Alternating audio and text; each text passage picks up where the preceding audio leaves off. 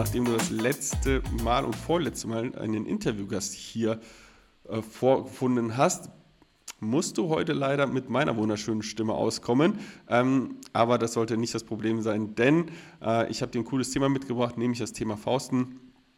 Ähm, dazu bekomme ich recht häufig Fragen gestellt. Auch letztens ein ähm, Coaching-Teilnehmer von mir hat mir dazu eine Frage bei uns in die Telegram-Gruppe reingestellt, nämlich, ey Adam, wann Fausten, wann einhändig, beidhändig, wo geht der Ball vielleicht hin und so, sollte der Ball bestmöglich hin, warum überhaupt Fausten und so weiter. Ja, da möchte ich einfach so ein bisschen dir mal was mitgeben, so wie ich es ausbilde, was ich meinen Torhüter mitgebe, wo ich ihn ja, frei entscheiden lasse, was ich am Ende des Tages mache, was ganz klar vorgegeben ist und so weiter.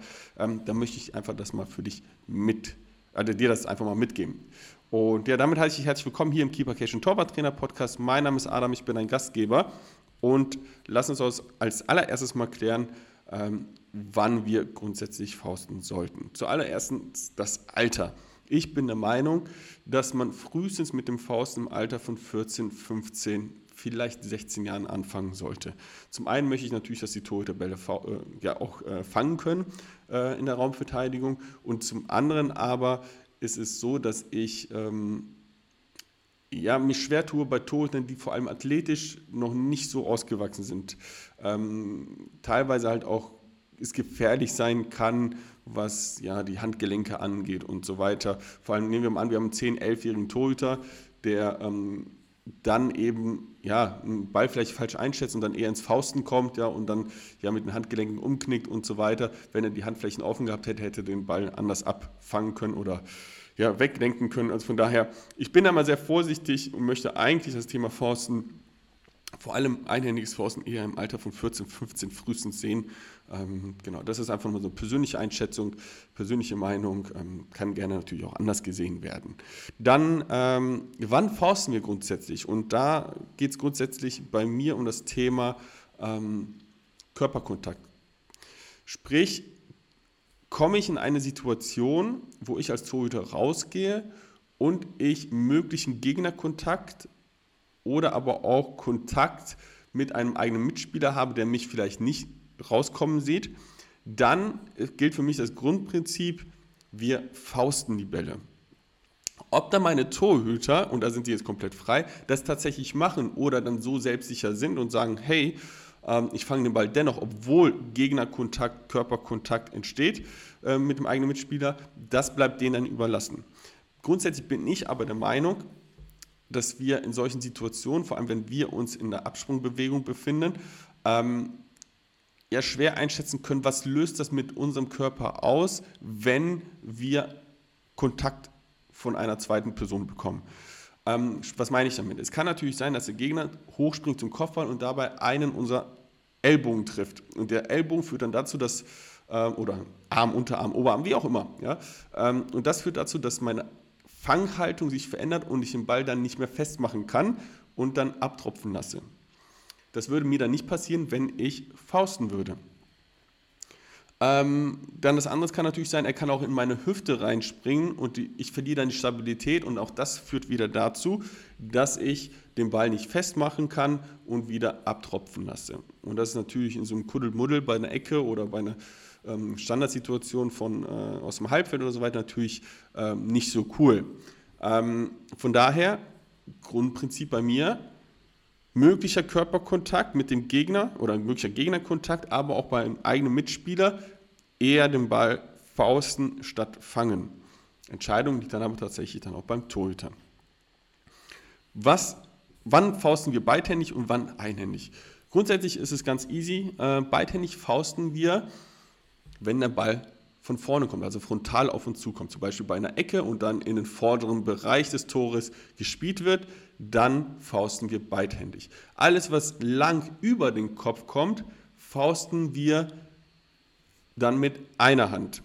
So, das heißt, mit welcher Faust wäre dann richtig? Sprich, nehmen wir jetzt mal an, der Ball kommt aus Torhüter-Sicht von rechts, dann müsste der Torhüter den Ball mit der rechten Faust auch einhändig wegfausten. Also im Grunde genommen ist es dann eigentlich immer ähm, die torinnere Faust, in Anführungsstrichen die torinnere Hand, die die Faust ballt und den Ball dann trifft. Wenn wir zum Beispiel ähm, halb offen stehen zur Ecke, ja, dann kann man sich ganz gut merken, dass ähm, die Hand, die zur Torseite, äh, steht zur Torlinie, zur, ja genau, also diejenige dann dementsprechend den Ball wegfaustet. So muss der Ball schon über Kopfhöhe kommen, dass man halt auch einen guten Treffpunkt hat, ähm, um den Ball auch gut wegzubuxieren. So, und wo sollte der Ball jetzt am Ende des Tages hin?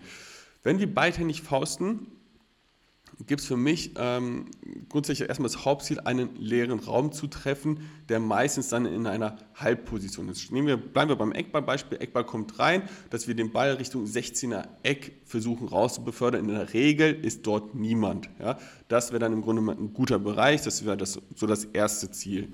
Sollte das nicht möglich sein, weil wir von der anderen Seite angelaufen bekommen, den Ball nicht richtig treffen oder sonst etwas, zurück zum Absender ja, also sprich zu dem, der die Flanke geschlagen hat. Dann hat man genug Zeit, sich neu zu justieren, positionieren, eigene Mitspieler schieben raus etc. und geben dann wieder Druck auf den Ball. No-Go ist für mich am Ende des Tages, den Ball ins Zentrum zu buxieren, weil da natürlich dann ähm, die größte Gefahr ist, aufgrund des Abschusses vom zweiten Ball und so weiter. Das auf jeden Fall nicht. Einhändig, da für mich das Ziel, ähm, ist es so, dass wir den Ball verlängern wollen, gerne da auch komplett nach hinten raus auf die andere Seite des Strafraums oder auch ins Halbfeld auf die andere Strafraumseite Richtung 16er Eck. Da ist in der Regel auch die geringste Torgefahr und bietet uns auf jeden Fall auch Zeit, ähm, ja, sich neu zu positionieren, zu orientieren. Bestenfalls wird der Ball immer außerhalb des Strafraums dann halt auch buxiert. Ja. Aber auch hier wieder No-Go-Bereich ins Zentrum rein, weil da einfach natürlich der größte Betrieb ist, die größte Gefahr ist, dass der zweite Ball dann doch wieder schnell aufs Tor kommt. Das heißt, da für euch einfach oder für dich, wenn du das mit deinen Torhütern trainierst, einfach mal vielleicht überlegen, Grundprinzip, ähm, Ball wegforsten bei möglichem Kontakt eines Gegners oder des Mitspielers, ja, dann immer fangen, wenn freier Raum da ist und wie gerade erklärt, wo der Ball hinbuxiert werden soll, beidhändig oder einhändig dementsprechend. Und warum sollte man grundsätzlich vielleicht das Fausten trainieren? Man kann natürlich auch äh, ja, das trainieren, dass man bei Gegnerkontakt oder eigenem Kontakt der Mitspieler den Ball dennoch festmacht, kann man natürlich auch trainieren. Dennoch hat es einen riesen Vorteil, das Fausten einmal zu trainieren, nämlich ähm, es gibt Untersuchungen, die darlegen, dass wenn Torhüter das Fausten beherrschen, beidhändig und einhändig, sie eine dreifach höhere Aktivität haben im Raum. Sprich, und das ist natürlich schon mal wertvoll zu sagen, weil, woher kommt das natürlich? Sie haben mehr Sicherheit, mehr Tools, mehr Techniken, um die Situation zu entschärfen, zu lösen. Ja. Deswegen ist es auch wichtig, da halt einfach dem Torhüter ein gutes Gefühl zu geben, indem zu sagen, hey, du musst den Ball nicht immer Faust, äh, fangen, du hast auch noch andere Alternativen, wie das einhändige oder beidhändige Fausten. Und wenn die drei Dinge fangen, beidhändig und einhändig, funktionieren, dann in der Regel haben die Torhüter auch ein ja, besseres Selbstvertrauen, dass sie in den Raum auch agieren und rausgehen. So, und deswegen kann ich Ihnen nur ans Herz legen, tatsächlich auch Zeit fürs Fausten zu nehmen, äh, immer mal wieder mit einbauen. Es muss ja nicht eine komplette Trainingseinheit sein und dann das eben das Ganze durchzuführen. Ich mache das gerne mit Dummies dann auch und wenn ein Dummy möglicherweise berührt werden könnte, dass man dann zum Beispiel ins Fausten geht. Nicht immer, aber immer mal wieder. So, das soll es äh, gewesen sein. Diesmal eine kurze Folge und ein bisschen Inhalt wieder, nachdem wir die letzten Male eher Interviews hatten und so ein kleines Update. Deswegen äh, hoffe, hat dir die Folge gefallen. Wenn sie dir gefallen hat, gib mir doch gerne mal Feedback bei Instagram oder schreib mir eine E-Mail ähm, zum Thema Forsten, würde mich auf jeden Fall freuen. Und ähm, ja, ansonsten würde ich mich natürlich freuen, wenn du mir Feedback gibst, auch bei Spotify oder bei Apple Podcast. Und ähm, Genau, da kannst du mir einfach fünf Sterne bewerten. Äh, fünf Sterne geben würde ich mich natürlich freuen. Und gib mir doch gerne auch mal Feedback bei Apple Podcast. Einen schriftlichen Kommentar, den würde ich hier gerne auch vorlesen. Kannst natürlich auch gerne Werbung dann für dich machen, gar kein Thema. Also hau raus, äh, ich freue mich von dir zu hören.